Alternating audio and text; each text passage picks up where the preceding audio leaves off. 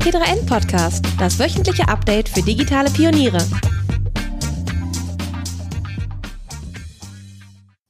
Hallo und herzlich willkommen zu einer neuen Folge des T3N Podcast. Ich bin Sabrina Schadwinkel, leitende Redakteurin des Printmagazins und zu Gast sind heute bei mir Luca Caracciolo, Chefredakteur Online und Print, Hallo. sowie auch Andreas Weck, der Redakteur für Karriere und Management. Moin. Was machen wir heute? Wir sprechen über Mindful Leadership, Achtsamkeit, achtsam führen. Das ist auch das Schwerpunktthema unserer aktuellen Ausgabe die T3N62. Und da ein kleiner Hinweis in eigener Sache vorweg. Wir haben eine kleine Aktion für unsere treuen Podcast-Hörer. Und zwar gibt es 20 Prozent Rabatt, also 28 statt 35 Euro inklusive T3N-Shirt fürs Jahresabo. Und dazu müsst ihr einfach unter t3n.de slash podcast-abo gehen. Soweit der kleine Werbehinweis in eigener Sache. Jetzt aber zum Thema achtsam führen. Luca, was bedeutet Achtsamkeit überhaupt? Ja, das ist äh, eine gute Frage. Wir haben uns damit ja äh, im Rahmen des, äh, des Schwerpunkts beschäftigt und ähm, wenn man so überlegt, in was für einer Zeit wir gerade leben, und es ist ja Corona-Krise und die ganze Welt ist mit dieser Pandemie beschäftigt, und wenn man dann überlegt, wie man sein Unternehmen führen will, äh, dann ist das natürlich eine extrem große Herausforderung. Nicht nur, dass irgendwelche Jahresziele platzen oder die Umsätze runtergehen oder dass man sogar äh, Mitarbeiter oder Mitarbeiterin entlassen muss. Äh, das sorgt schon für viel Unruhe. Hinzu kommt ja zumindest auch sehr stark für unsere Branche, ähm, dass viele, viele im Homeoffice arbeiten und dass man also besonders in der Krise, wo, wo die Führung besonders gefragt ist, äh, man dann noch diese zusätzliche Distanz hat. Und ich glaube, diese beiden Sachen gemeinsam äh, betrachtet, ähm, bilden eine sehr, sehr große Herausforderung für Führungskräfte. Und ich glaube, dass wenn man, ja, wenn man es schafft, eine, eine innere Ruhe zu bewahren, dann kann man auch nach außen hin stärker führen und Halt geben, was, was die Mitarbeiter und das Unternehmen angeht. Und deswegen haben wir gedacht, das ist doch äh, eine perfekte Kombination, um dann Schwerpunkt draus zu machen. Also sozusagen äh, Führung, wie führen wir heute? Was hat sich sowieso verändert in Sachen Führung? Das haben wir ja schon immer wieder thematisiert im T3N-Magazin. Aber jetzt kommt halt diese zusätzliche Krisenherausforderung dazu, plus die Distanz und Homeoffice. Und ich glaube, ich kann mir keine Führungskraft vorstellen, die nicht wissen will, wie man, wie man achtsam führt. Und deswegen haben wir diese beiden Themen einfach zusammengedacht. Auf jeden Fall. Und wenn man gerade auf das Cover schaut, ähm, mit dem Sternenhimmel, das strahlt ja auch schon Ruhe aus, sage ich mal. Und es ja. hat auch von der Sprache mh, hm, hier achtsam führen, du musst ja auch schon ganz deutliche Anklänge an einen berühmten kleinen grünen Jedi-Meister? ja, ein Jedi-Meister, genau.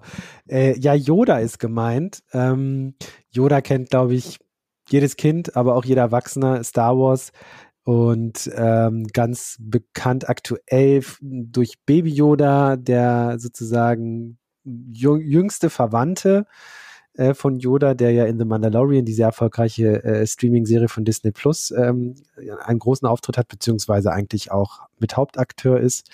Ähm, übrigens wisst ihr, wie alt Baby Yoda ist? Das muss ich euch echt nochmal erzählen. Hm, keine Ahnung. Oh Gott, 200 Jahre, kann man sowas Nein. sagen? Ach so, ja, das wäre ja auch witzig, aber er ist 50 Jahre und mein Sohn lacht sich schlapp, weil wie kann ein Baby 50 Jahre alt sein? Aber das nur am Rande. Ähm, du, äh, schau dir Trump an, dann weißt du, wie alt ein Baby sind. ja, okay. Ähm, ja, aber wieso Yoda? Also Yoda steht ja wie sonst kaum eine andere Kunstfigur in der, in der Populärkultur für Achtsamkeit, für Ruhe und innere Gelassenheit.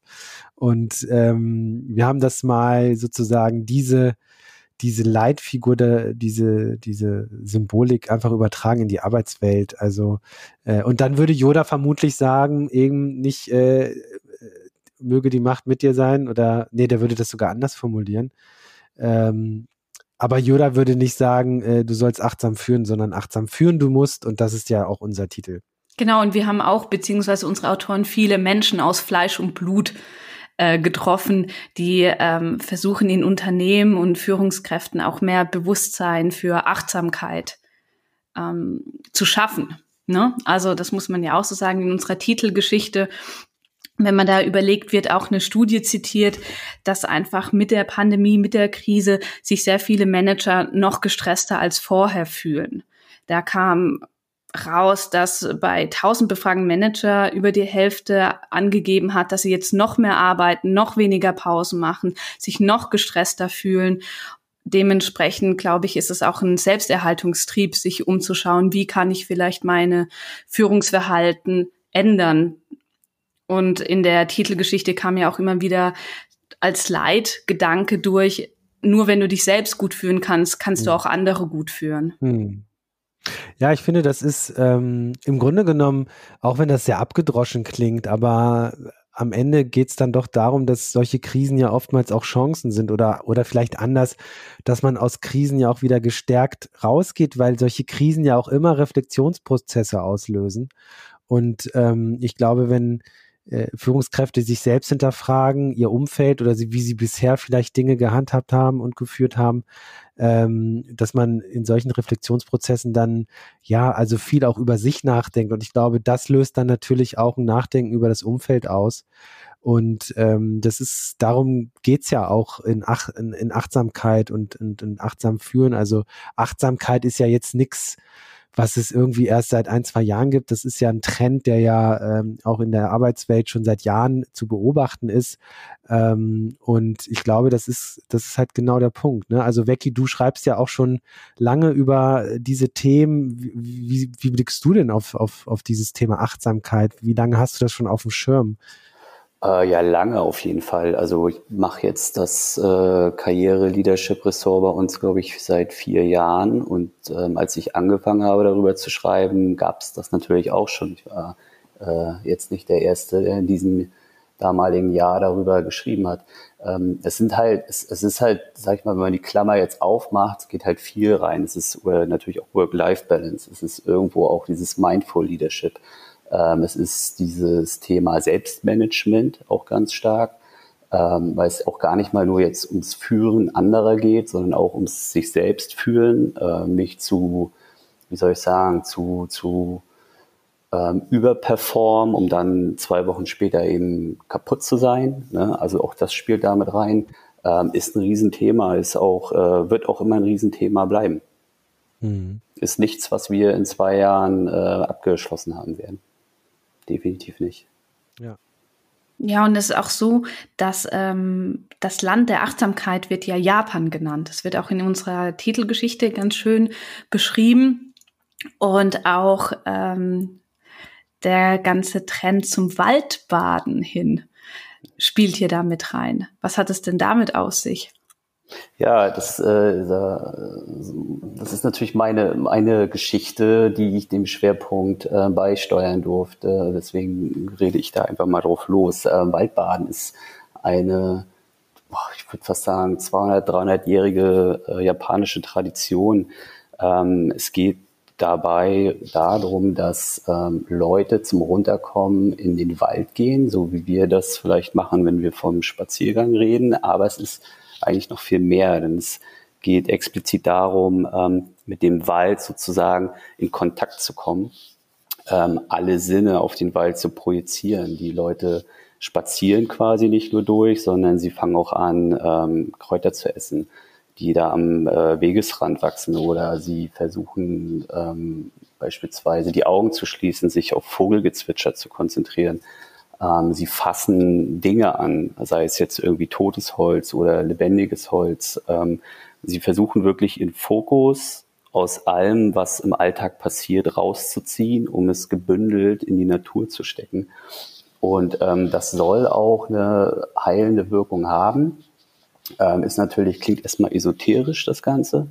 Ähm, aber die Japaner haben da auch viel Zeit und Geld reingesteckt, um dem Ganzen auf den Grund zu gehen. Es sind Studien finanziert worden von der Regierung. Es gibt ein, ähm, ein, ein sozusagen einen Heilwald in Akasawa, wo auch äh, Millionen von Menschen auch hinpilgern, um runterzukommen. Ähm, es gibt sogar Fachrichtungen in der Medizin, die ähm, sich komplett nur darauf konzentrieren. Und ähm, das ist da eine große Sache, bei uns weniger. Aber, es gibt auch erste Wälder, die auch ähm, ausgewiesen werden als Ganz genau. Heilwald, richtig? Es gibt in Deutschland ähm, zum Beispiel auf Usedom ein sogenannten Heilwald. Ich war auch mal da, zufälligerweise im Februar. Ähm, ich habe einen kleinen Urlaub mit meiner Freundin auf Usedom gemacht und bin in diesem Wald rumgelaufen, habe dann aber erst später bei der Recherche des Artikels mitbekommen, dass es ein Heilwald gewesen sein soll. Äh, super schön, müsst ihr unbedingt mal hinfahren, kann ich nur empfehlen. Ähm, es gibt aber auch hier in Berlin einen Heilpfad quasi, der am, äh, ja, da am Wannsee lang führt ähm, wo Leute quasi sich erholen können und durch ein wildes Stück Wald gehen, sofern man von wildem Stück Wald hier in Deutschland noch reden kann. Ähm, aber ja, gibt es auch erste, erste Methoden, Wege, äh, Optionen und kann man natürlich nur mit Spannung draufschauen, ob sich das durchsetzt. Eine Frage, was zeichnet denn ein Heilwald im Besonderen aus? Ja, ich glaube, es geht auch viel darum, dass eben der Wald Wald sein darf, dass wir nicht mehr in so, so einer Monokultur rumlaufen. Also gerade um Berlin herum kann ich mit äh, ganz großer Sicherheit sagen, macht es eigentlich gar nicht mehr so viel Spaß, in den Wald zu gehen, weil du hast fast überall nur Nutzwald. Also du hast irgendwie nur so Tannen, Fichten und sowas alles. Und äh, du hast gar nicht mehr dieses Gefühl, dass du in so einem ursprünglichen ähm, Umfeld unterwegs bist. Während ein Heilwald wiederum, da wird nicht eingegriffen. Der Wald darf sein, wie er äh, will. Und ich war beispielsweise auch mal vor Jahren in diesen Redwood Forest in Oregon. Und äh, wenn man da durch so einen Regenwald geht, ähm, das ist ein ganz anderes Gefühl, als was du hast, wenn du hier in so, in so einen Nutzwald gehst. Ne? Also du bist halt wirklich extrem fokussiert auf alles, was um dich herum passiert. Die Eindrücke, die du einsaugst, die sind heftig. Und ähm, ich glaube, darauf zielt das hinaus, so dass man da wirklich in ein Stück Wald kommt, wo, wo was los ist. Also die Idee dahinter ist sozusagen dieser Reizüberflutung der modernen Welt auch zu entkommen. Ganz genau, darum geht's. Aber Hast eben nicht, äh, ich sag mal jetzt nicht entkommen im Sinne von, ähm, ich sperre mich, also sperre mich ab von allen Reizen, sondern entkommen, indem ich einfach nur meinen mein Geist fokussiere auf etwas Bestimmtes. Und War das zu kompliziert? Nee, also nee, man muss nur manche Sachen auch mal ein bisschen sacken lassen und mal kurz ja, sagen, okay. Ja, Aber, da geht's dir, geht's dir genau, wie es mir ging bei der Recherche. Also ich hatte dann auch mit dieser ähm, einen Frau, mit meiner Protagonistin gesprochen und ähm, muss auch ehrlich sein, ich war auch anfangs so ein bisschen unvorbereitet und dachte, ich gehe erst mal ins Gespräch und schau mal, was das wird. Und ähm, sie, sie dachte, glaube ich, da sitzt jemand vor ihr, der schon total alles weiß und hat mir dann da so ihre ganzen ähm, ähm, Ideen irgendwie serviert und ähm, ihre Erklärung gegeben. Und ich saß auch da und dachte so, hm, ist das jetzt, also ist das, kann ich das jetzt ernst nehmen oder ist das eigentlich nur so ein so ein Heilpraktiker-Gefasel. Äh, äh so. also, ich musste das auch erst mal sacken lassen. Aber umso mehr man sich damit beschäftigt, desto mehr versteht man schon, dass es schon irgendwie einen Nutzen hat. Ne? Also es ist nicht zu vergleichen natürlich mit Schulmedizin. Wenn ich jetzt ganz böse schon Burnout habe, ähm, dann macht Schulmedizin das ja natürlich, dass man dann sagt, okay, wir geben Tabletten, um Leute runterzuholen. Das mag in ganz schlimmen, akuten Fällen sicherlich auch klappen, aber äh, der Sinn von die, die, diesem Heilpraktiker-Dasein ist ja mehr präventiv zu wirken. Ne? Also dass mhm. man gar nicht erst in diesen Modus kommt, wo es nachher akut wird. Es hat schon beides seine Berechtigung, würde ich jetzt sagen. Das mögen aber andere anders sehen.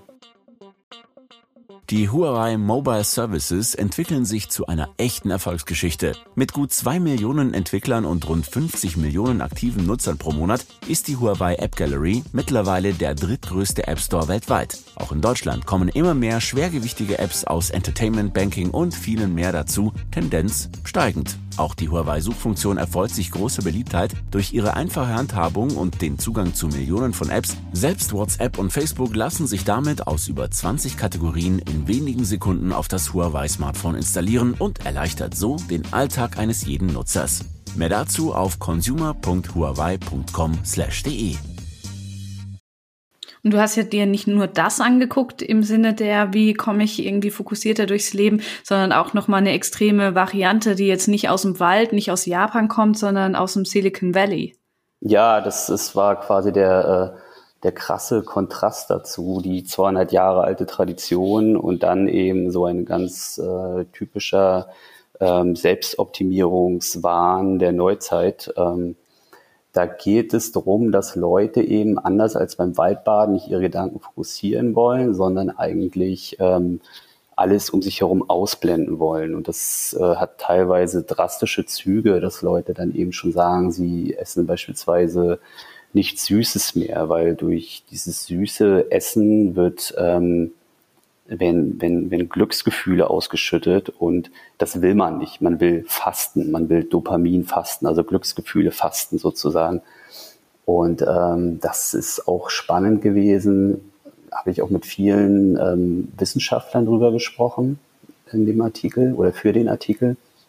Und die haben natürlich dann gesagt, so, oder was heißt natürlich? Also ich glaube, so natürlich ist das gar nicht. Vielleicht kann man das sogar irgendwie nachvollziehen, dass Leute sagen, sie wollen sich ähm, abschotten von jeglichen ähm, Aufregungen. Ne?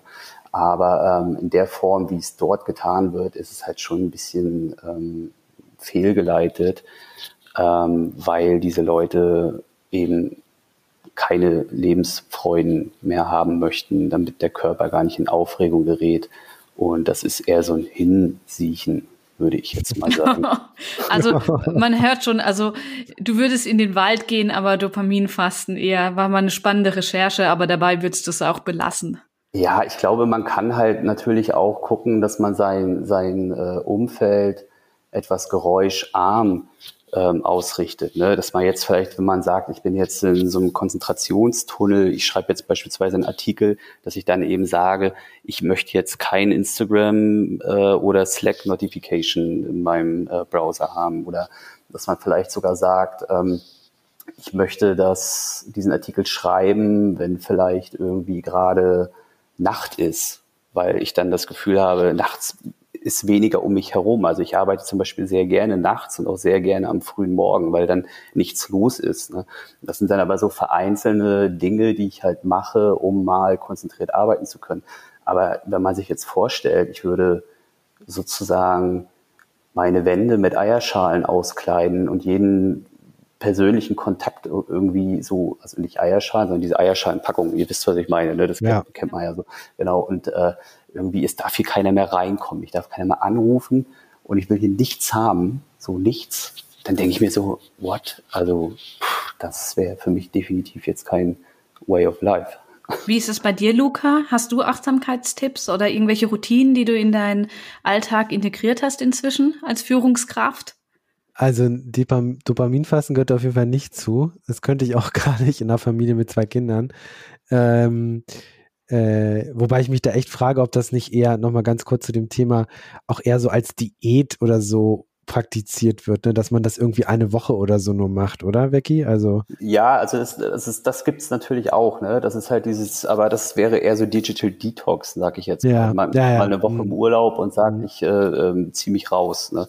Äh, beim Dopaminfasten geht's halt schon eher darum, so einen gleichen, konstanten Zustand über seinen, also über eine längere Zeit zu haben. Ne?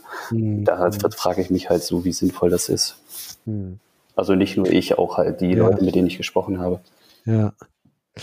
Äh, ja, bei mir ist es so, ich versuche zu meditieren regelmäßig. Das ist jetzt in der zweiten Corona-Welle hat das irgendwie nicht so richtig geklappt, aber in der ersten Welle habe ich das sehr, sehr viel gemacht. Also eigentlich jeden Morgen beziehungsweise ich habe es dann in den Abend verlagert, weil ich morgens zu müde war und wenn man morgens dann müde meditiert, verfehlt auch irgendwie die Wirkung. Ja, verlängerter Schlaf noch. Ja. Und, ähm, und abends ist, war ich dann auch oft zu müde, aber ich habe es dann irgendwann äh, im Arbeitstag gemacht, während des Arbeitstages, zehn Minuten. Mit einer App dann? Genau, ich habe einfach eine App benutzt und ähm, äh, Headspace heißt die und das kann man da ganz gut machen. Was ich auch mal probiert habe, ist, äh, ich habe mal jetzt, bevor es ja wieder losging mit Corona, äh, äh so ein so ein Meditationsworkshop quasi mitgemacht. Ähm, das war mir dann aber so ein bisschen zu religiös, weil es dann doch sehr stark, es war so ein Dojo, so ein buddhistisches Dojo, ich kenne da mhm. die Begrifflichkeit nicht so richtig. Ähm, und da sitzt man dann in der Gruppe und guckt äh, auf die Wand und ähm, meditiert dann. Übrigens, was, was ich da gelernt habe, was ich faszinierend fand, was ich nicht wusste, dass man äh, mit offenen Augen meditieren soll. Ah, okay. Ähm, genau, weil man, es geht nämlich, und das ist ja oftmals auch äh, das Missverständnis, es geht gar nicht so darum, jetzt alles runterzufahren und total, äh, in, total sich zu entspannen und, und an gar nichts mehr äh, ne, die Augen zu, man, man fährt total runter, sondern es geht da ja viel stärker darum, wirklich so eine im Sinne von Fokussiertheit, eine, eine, eine Klarheit zu entwickeln. Und dafür sollten natürlich die Augen offen sein, ne? Weil wenn du die Augen schließt, fängst du an zu entspannen, fährst alles runter äh, und äh, gehst die Gefahr ein, dass du einschläfst. Ähm, und ich weiß gar nicht, ob es wirklich so beim echten, in Anführungsstrichen, Meditieren darum geht. Äh, wenn man das natürlich mit diesen Apps macht äh, zu Hause, dann geht es natürlich ganz stark um Entspannung. Ne? Hm. Das sind für mich dann aber schon fast eher Entspannungsübungen. Wie gesagt, ich bin absolut kein Meditationsprofi, aber als ich so ein bisschen da rein recherchiert habe und diesen Workshop gemacht habe, habe ich schon das Gefühl bekommen, na, Meditation ist eher sowas wie ähm, äh, so eine Mischung aus End- und Anspannung, ne? dass man sozusagen äh, die, die, die goldene Mitte findet, sozusagen. Ähm, das habe ich dann aber, das wurde dann auch abgebrochen, weil dann die zweite Welle losging und ähm, habe da so drei, vier Sitzungen mitgemacht.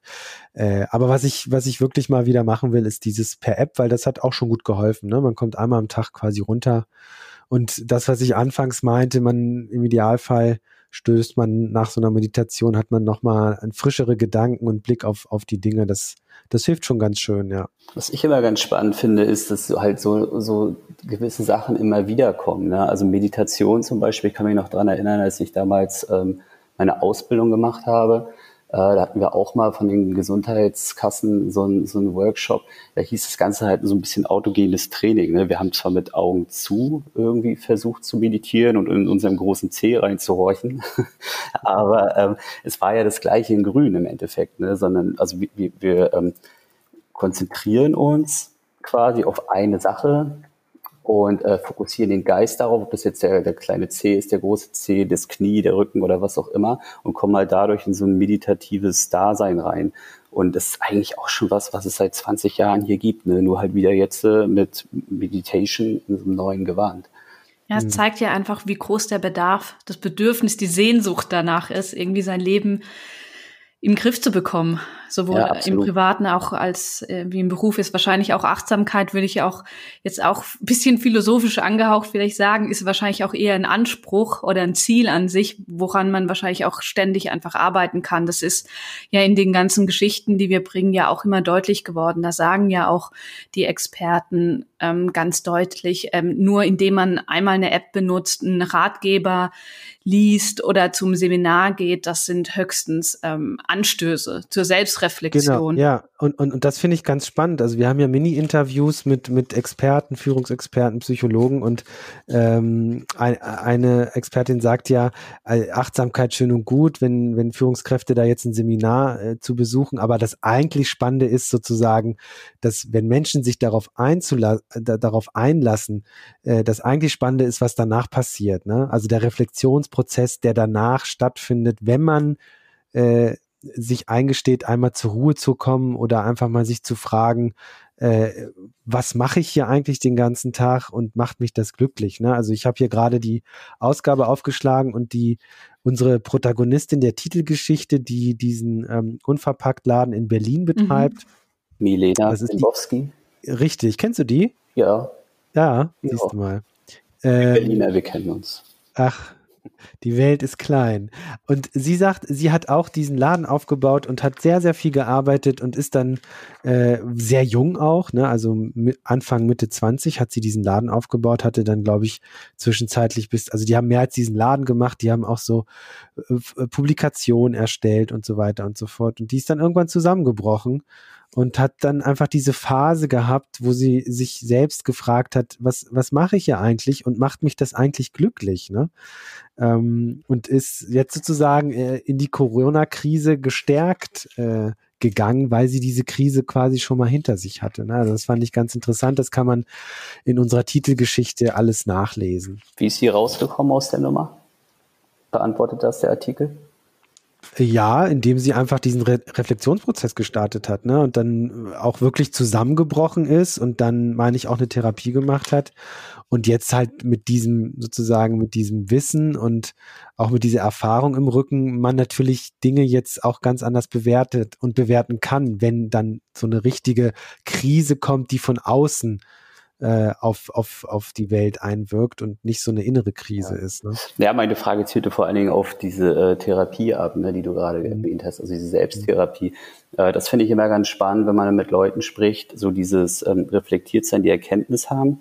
Das passiert dann tatsächlich recht schnell. Ähm, was dann nachher eigentlich so der viel schwierigere Weg ist, ist dann halt rauszukommen aus dem äh, äh, Ganzen. Und da stelle ich halt immer wieder fest, haben andere oder viele Leute andere Methoden. Ähm, manche machen es durch Denken, manche machen es durch äh, angeleitetes Therapieren, viele machen es auch körperlich. Ne? Also ich habe zum Beispiel mal bei mir selber festgestellt, dass ich ähm, am besten funktioniere und am besten mit mir selber im Reinen bin, und meine Gedanken ordnen kann, wenn ich mich bewege, wenn ich Sport mache, wenn ich laufe, äh, wenn ich spazieren gehe. Ähm, das ist für mich so die Methode schlechthin, um klar zu sein im Kopf. Ja, Sport machen ist ja ein ganz gutes Stichwort, weil wir haben auch eine große Geschichte im Heft, im Schwerpunkt, nämlich dass viele Führungskräfte gerade bei Ex-Profisportler nach Orientierung für das eigene ähm, ja, Leben als Manager, Managerin suchen. Mhm. Zum Beispiel gibt es jemanden, der bei Wladimir Klitschko an der Uni St. Gallen sozusagen innere Stärke und äußere Stärke trainiert. Und das ist ja auch ganz spannend. Braucht man wirklich solche Idole, solche Sportler als Vorbild? Ja, kann natürlich in beide Richtungen gehen. Ne? Es kann auf der einen Seite sein, dass diese Leute dir Halt geben. Es kann auf der anderen Seite aber natürlich auch sein, dass du dich halt äh, misst mit Menschen, die, äh, ich sag mal jetzt in Anführungsstrichen, übermenschlich sind. Ne?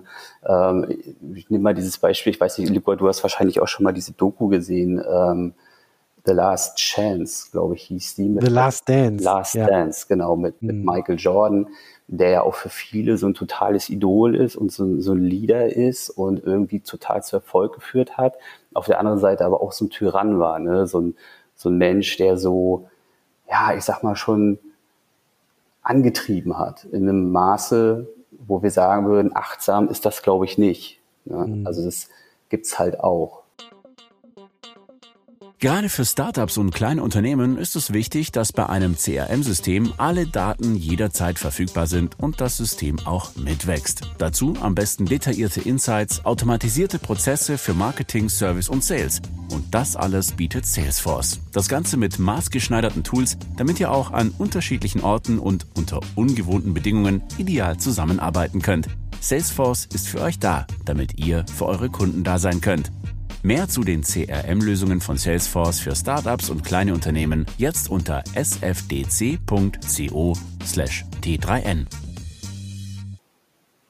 Ja, also ich glaube auch, dass äh, da haben wir ja schon äh, ein, zwei Mal drüber gesprochen. Also dieses äh, diese Doku ist insofern spannend, weil ähm, und auch das Thema Spitzensport und was Führungskräfte da, davon oder von Sportlern lernen können, äh, weil Sportler und das ist ja oftmals, wenn man sich nicht so viel mit Sport beschäftigt, äh, weiß man das vielleicht gar nicht, aber Sportler und Spitzensportler trainieren ja auch sehr stark ihren Geist und nicht nur ihren Körper ähm, und bilden dann so eine mentale Stärke aus, die man sich in Krisensituationen oder in Konfliktsituationen natürlich wünschen würde als äh, als Manager, Managerin, Führungskraft, ähm, weil das natürlich dazu ermächtigt, sehr selbstbewusst äh, solche Krisensituationen auch zu bestehen. Ne? Ähm, es gibt eine ganz gute Anekdote, äh, ein sehr berühmter Sportjournalist aus den USA, der auch ein, zwei Bücher über Michael Jordan geschrieben hat, hat über ihn mal gesagt, äh, dass Michael Jordan nicht, ähm, nicht deshalb so der beste Basketballspieler aller Zeiten geworden ist, weil er so hoch springen kann oder so schnell laufen kann, sondern weil er eigentlich immer in den äh, Momenten, wo es drauf ankam, den Korb zu treffen, um die Meisterschaft zu gewinnen, immer getroffen hat, weil er einfach eine absolute, es geschafft hat, absolut präsent zu sein und nicht sich Sorgen zu machen, oh Gott, treffe ich den Korb oder treffe ich ihn nicht, sondern immer absolut präsent zu sein. Und das ist, und da hat dieser Journalist über ihn gesagt, und das war der große Unterschied zu, zu allen anderen. Ähm, ja, er ja, war klar war natürlich sehr, sehr gefestigt. Ne? Und ja, ja. Hat also das, das nie an sich gezweifelt und an ja. seiner Leistung. Das stimmt. Das, das genau. Und das ist, ist, hat natürlich auch seine Nachteile, wie du es schon erwähnt hast. Er hat zum Teil tyrannische Züge gehabt, hat seine, hat seine Teamkollegen schon des Öfteren wirklich hart rangenommen. Äh, jetzt kann man auch darüber diskutieren, braucht es nicht manchmal auch eine gewisse Härte, aber ich würde auch sagen, äh, das als Führungsstil in die Jetztzeit, in die Arbeitswelt zu übertragen, würde ich, glaube ich, auch von absehen. So funktioniert Führung heute nicht.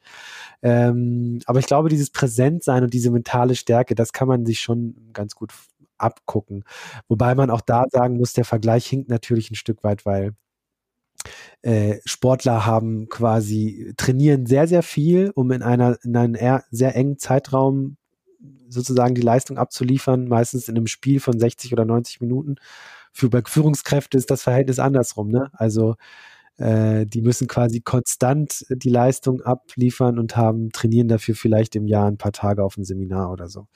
Tja, genau, deswegen wird auch in der Geschichte so betont, ne, dass es auch letztendlich ähm, im Arbeitsalltag um Teamarbeit geht, dass sich Führungskräfte auch trotz allem, wir hatten ja jetzt gerade, ja, ähm, stellt sich selbst nicht in Frage als vielleicht Stärke, aber in unserer Geschichte wird es eher so dargestellt, sage ich mal, dass es eben schon darum geht, dass sich Führungskräfte auch in Frage stellen müssen, ne? sich in ihre Mitarbeiter hineinversetzen können. Da sind wir wieder beim Schlagwort Empathie, dass es nämlich gerade darum geht, hm, vielleicht überfordere ich auch meine Mitarbeiter gerade wo wir beim Thema Achtsamkeit sind. Es ist nicht mhm. so, dass wenn ich eine Aufgabe stelle, das war auch die Protagonistin in der Geschichte, die hat gesagt, naja, früher, wenn mir mein Team nicht gefolgt ist in meinen Zielen, habe ich immer gedacht, so, naja, die sind nicht ehrgeizig genug. Und dass sie jetzt aber eigentlich eingesehen hat, ähm, dass sie dafür sorgen muss, dass die Leute ihr folgen können. Und dass es nicht nur damit zu tun hat, dass die Leute vielleicht zu faul sind. Also, dass man sich selbst in Frage stellt. Auch. Ja. Das ist halt schwer, ne? Also deswegen wäre ich auch zum Beispiel nie gerne eine, eine Führungskraft, sondern eigentlich lieber immer eine Fachkraft, äh, weil ich lasse mich dann lieber führen und hoffe, dass äh, der, die Führungskraft mir das beste Rüstzeug an die Hand gibt, um mich selbst entfalten zu können.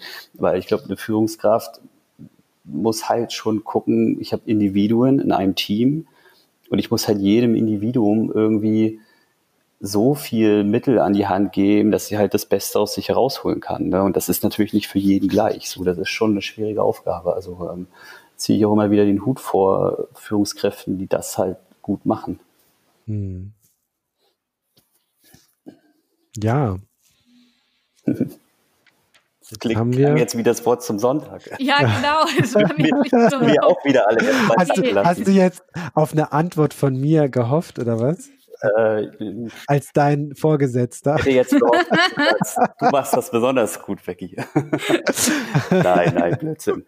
Ähm, nee, aber nochmal zurückzukommen auf den Artikel. Also dieser äh, Artikel mit dem Leistungssport, das war auch einer, den ich persönlich ähm, am liebsten gelesen habe. Äh, wahrscheinlich, weil ich selber auch so viel Sport mache und ähm, hoffe, dass ich da irgendwas rausziehen kann.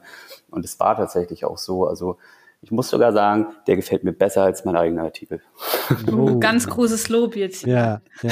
ja, ja. Und Sabrina, wir haben ja auch so, äh, vielleicht können wir da noch ganz kurz drüber sprechen. Mhm. Wir haben uns ja auch mit Haikus beschäftigt, also japanischen Kurzgedichten. Äh, das hat ein Kollege von uns eingebracht. Ich kannte das gar nicht. Kanntet ihr Haikus vorher? Ja, ehrlich gesagt schon. Wir hatten mal, aber vor Urzeiten muss man fast sagen, ähm, ja. während meiner Schulzeit gab es mal sowas, das nannte sich Literatur AG. Ich, manchmal hatte ich eher das Gefühl, wir werden irgendwie schön beschäftigt, weil wir sollten uns in dem Zuge auch mit Haikus mal beschäftigen, war die Aufgabe und uns dazu einzeln im Schulgebäude verteilen und dann Beobachtungen niederschreiben in diesen drei Zeilen.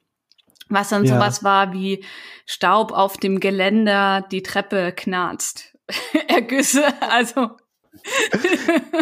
mehr ja. Beschäftigungstherapie, glaube ich, als jetzt literarische Qualität, die dabei rausgekommen ist. genau, wenn man sich die Haikus ein, also das, ich kenne Haikus auch, aber ich hätte es jetzt überhaupt gar nicht im Kontext von Karriere irgendwie. Genau, das wollte ich, äh, das wollte ich kurz äh, erklären. Und zwar ähm, erstmal kurz die Regeln. Also Haikus sind drei Zeilen lang, äh, 17 Silben finde ich schwierig, ehrlich gesagt, mit dem, aber gut. Und es darf sich nicht reimen. Und was hat das mit Achtsamkeit zu tun? Ähm, Haikus gelten als optimale Achtsamkeitsübung, weil es gilt sozusagen im Augenblick zu verharren und die spontanen Einfälle einfach festzuhalten. Und nur die Essenz kommt dann aufs Papier. Und ich kann ja mal ein paar vorlesen. Ich fand diesen einen so geil. Also es gibt, wenn ihr auf Twitter nach Haiku Challenge sucht, dann gibt es Leute, die halt ganz viel Haikus schreiben. Ähm, also da gibt es so richtige offizielle Vereinigungen, aber es gibt dann einfach irgendwelche Privatmenschen, die Business Haikus schreiben. Ne? Und einer ist hier von Michael Muse vom 7. Juni 2018 und geht folgendermaßen, also es ist ein Tweet. Your priorities, cross them out till one is left. That's priority. Das waren das nicht vier Zeilen?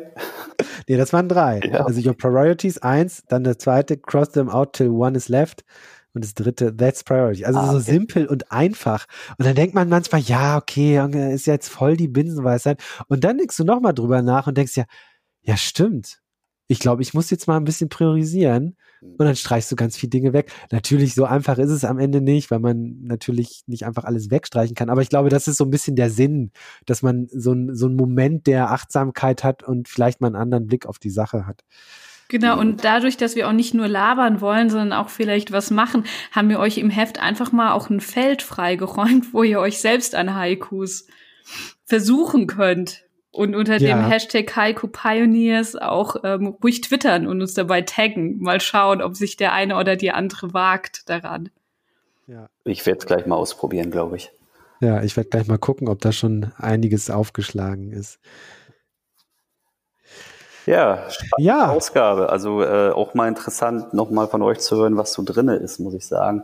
Äh, ich schreibe ja immer ganz gerne mit, aber ich bin ja nicht so involviert in jedem, in jeder Story und lese dann immer nur so punktuell rein. Also es hat mir jetzt zum Beispiel auch nochmal Lust gemacht, und ein, zwei Sachen reinzulesen.